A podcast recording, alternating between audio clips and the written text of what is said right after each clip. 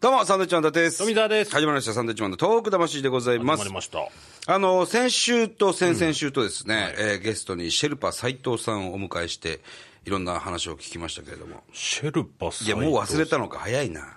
ああ、あの、歩く人だ。歩く人です。はいはいはいはい。ね、八ヶ岳に住んでる方はでいす。はいはい、覚えてますよ。その方とのお話がですね、非常に盛り上がりまして、はいあのーまあまあ、いつもやってるけど、 ゲストが来た回は多いんですけど、今週は蔵蔵出しということで、よろしいですかね。あー。未放送分を。未放送分、そはういそうそう。なるほど放送カット。もったいないんでね、せっかく。流しましょうよ、それ10。分番組なのにね、あのーまあ、2回来てもらったでしょ、はい20分ずつぐらい撮ってるんですよ。もったいないですね、それもね本。当は4本にしたいところなんですけど、まあ、今週は、シェルパ斎藤さんがゲストの回でね、えー面白かった部分をさらに、はいえーもっとありますということで、シェルパさんに内緒で流してしまい内ま緒しでね、3週分にしましょう。そうしましょうね、ええはい、どうぞお聞きください。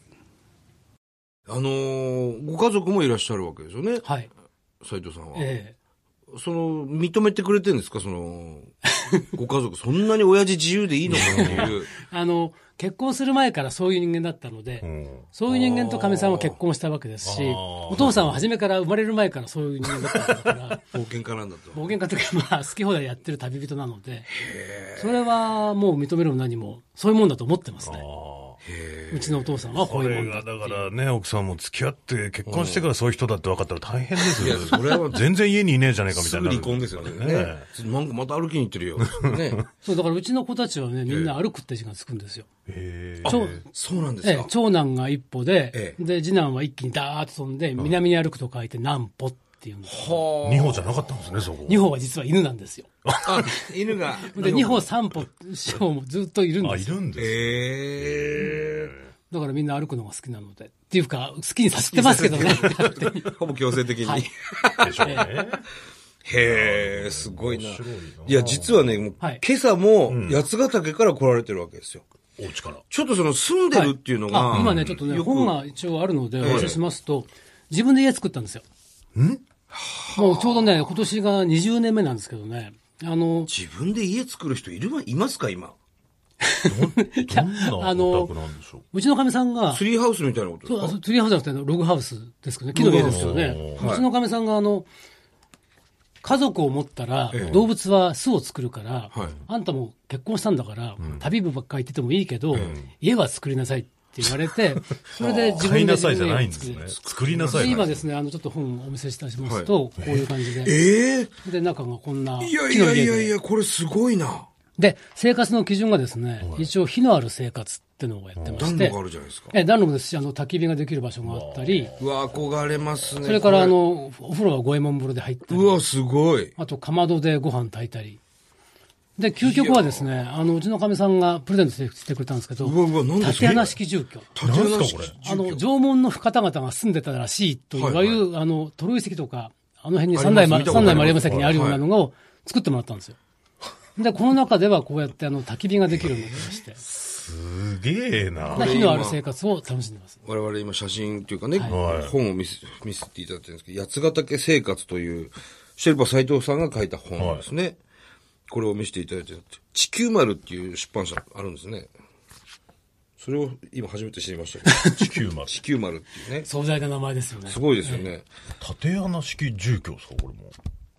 まあ、要するに、あの、多分縄文の方々は、その中でこうやって焚き火をしながら生活してただはいろはいうという、そういう状況を作って、今、火のある生活を楽しんでますね。平成にこういう家に住んでるの、今、シェルパさんだけじゃない ですか。いや、住んでるわけじゃなくて、住んでるわけでもいいこんれではすけなど、別荘的なことなんで別すか荘的ですね。それから、ゲスト来た方がこの中で泊まったりもできます。は要するに、焚き火を囲んだまま寝たりも、寝あ。泊まなりるもでほきど。ます本し当、当時の暮らしみたいなの多を分体験できる。そういう感じですよね。だから、この中で、あの、鍋吊るして、煮炊きしたりあーなるほ、ど焼いたり、まあ、あとは団らんはいのはいはい感じで火を囲んでっていう、そういう生活を楽しんでますね。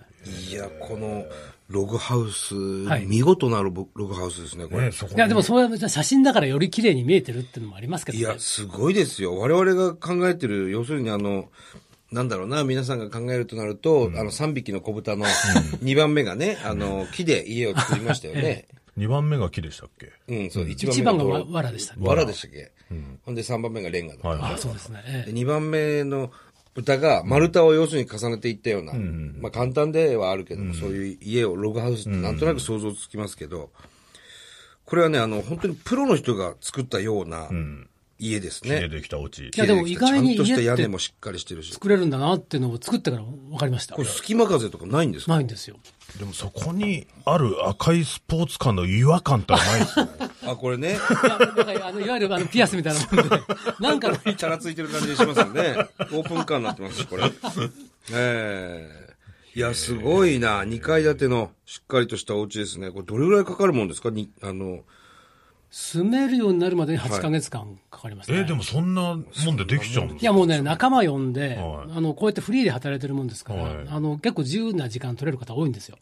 で、一応、最初に買った装備っていうのが、はい生ビールサーバー買ったんですよ。かはい。家作る前に。はいはい。家の前に家家作る前に。ビールサーバーを。ビールサーバーを、はいで、あの、手伝ってくれればビール飲み放題。 それで来ちゃうんですね。それできちゃうんですよ。そのおかげで8ヶ月間で、なんとか住めるようになって。なんか自由だななんで、かあとは、あの、一回住んじゃうとはい、道具とか揃うかはいらはいはい、すあの、暮らしながら、あれが欲しい、これが欲しいと思ったら、どんどん増築していった食っりとちか。ゃう。だからどんどん進化ししてるっていうかなんですけど、住みやすくなってますね、20年経って。基本的にはもうここにお住まいになってるってことそうですす、そこにいて、まあそこにいるときは原稿書いたりう、んまあ普通に生活してますけど、あと3分の1くらいはその旅行って、いろいろヒッチハイクしたり、あと犬連れて旅をしたりとか。なんか、そう要するに原稿をはい書く、まあ書くだけって言ったら失礼ですけど、 要するにその自分の手の空いた時にええ文章を書いて、はい。あとはもう旅に出てるわけじゃないですか。そうですね、はい。それで、あのー生活できるんです よ俺もう純粋な。本当だよね。本いや、当もでうすね、はい。まあそれはあの、旅だけ行ってれば本当に幸せなんですけど、原稿書かなきゃいけないんですよね。原稿書いて、それはあの雑誌に連載したり、はいそれから本に書いて、その印税をもらったりとかっていうので生活して、それでも十十分。なんとかなりますね。ああと一番大きいのは、田舎で暮らしていろんなもの自分で作ってると、お金使わないんですよね。なるほど。例えばあの家賃も払わなくても済むし、ははは払わなきゃいけないものってあんまないんですよね。これしかもソーラーパネルが屋根についてるあかはらい、電気、要するもにう時間そう発で電すといね、うかあの今、自給自足、多分できてると思います。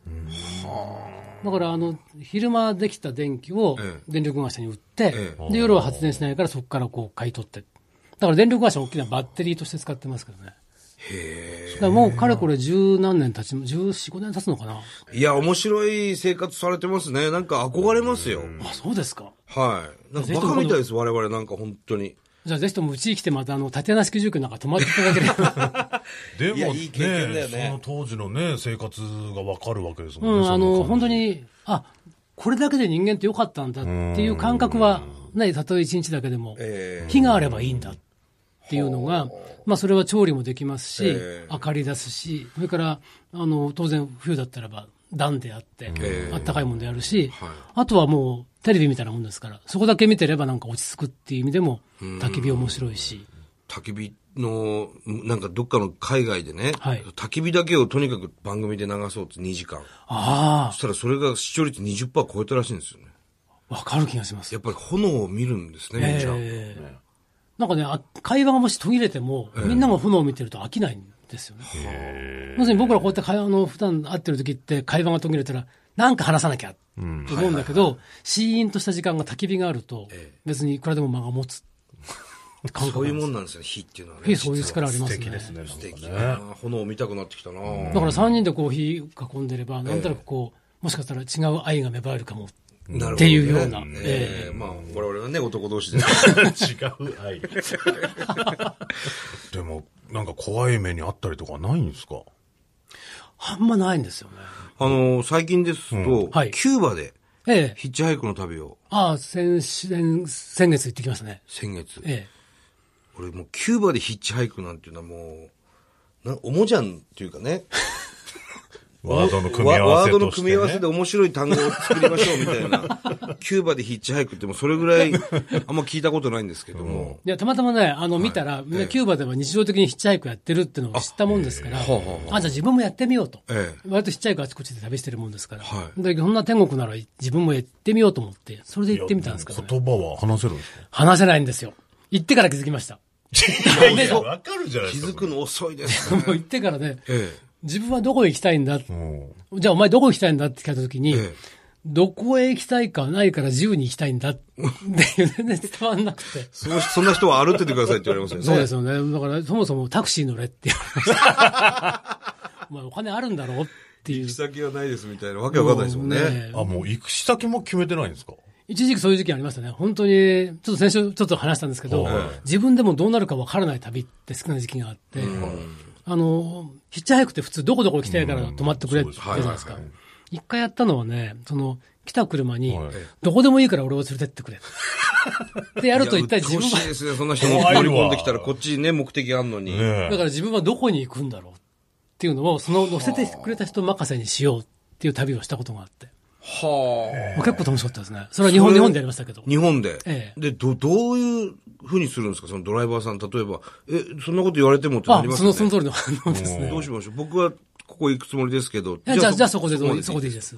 はあ。で、そこ行ったらまた、こうやってしちゃいまゴしたールはどうするんですかえゴールはその旅。ゴールはもう自分が飽きた時。あ、もう帰ろうかなと思もたういいやって時に、満足した時に、すごいな。そういう旅をしてましたね。やっぱ、うん、面白いかやったでちょすっね。となんか、1ヶ月ぐらい一緒に生活させてもらいたいです。 ぜひともお願いいたします。本当に。でもただ基本的にね、一人でいつも旅をしてるもんですから、だからその自分の中では、一人で考えて、もう判断して、えで何かあったら一人で責任を負うっていうのが僕の自分の中の旅人としての心得というか、ポリシーとまでいけませんけど、そういう心でやってますね。なんかそれこそ、さっき富澤も聞いてましたけど、危険な目にあったことがあるとか、まあそれこそ、まあ、うここでね、山ばっかり行ってますから、その、動物だったりね熊出。てきたとかね。あ、熊は結構出てきますけど、そんな、向こうも逃げますし、え、熊ってどうなるんですかどう出てくるんですかあのーアメリカなんかでよく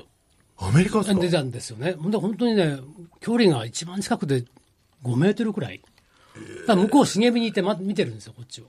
アメリカの熊って言ったら、月の熊的なやつよりもっとも大うちょきっとい大きやつですすいでね。よあね。の、ブラックベアとか。グリズリー的なあそんなでかいじゃなくて、ブラックベアとかですね。あの、なんか彼らは僕を食べたいんじゃなくて、僕の持ってるものを食べたかったりはするんですよね。なるほどどっ。ちが先に気づくんですかうん、向こうの方がさ多分気づいてると思いますよ気づいてるんです。多分、あの、匂いとかすごく敏感ですから、分かってて、ああ、来てるなっていう感じで見てました。僕の場合はね。はい。で、気づきますよね。はあい、熊いるって。ええどうするんですまあかこっちも、ああ、いるなーっていうのを、あの、意識しないようにスーッと歩いて、行きました意識けしどね。ないようにするんですか、ええ僕としては。そこで、うわ、熊だわーっつってお逃そげうて向こたうら刺もう激絶しな対い方がいい追かいな。かけてきますもんね普。通に何にも、あの、無視するというか、知らないふりをして僕は言ってました。で、街中で不良と会った時と一緒に。 ああ、その感じなんですね。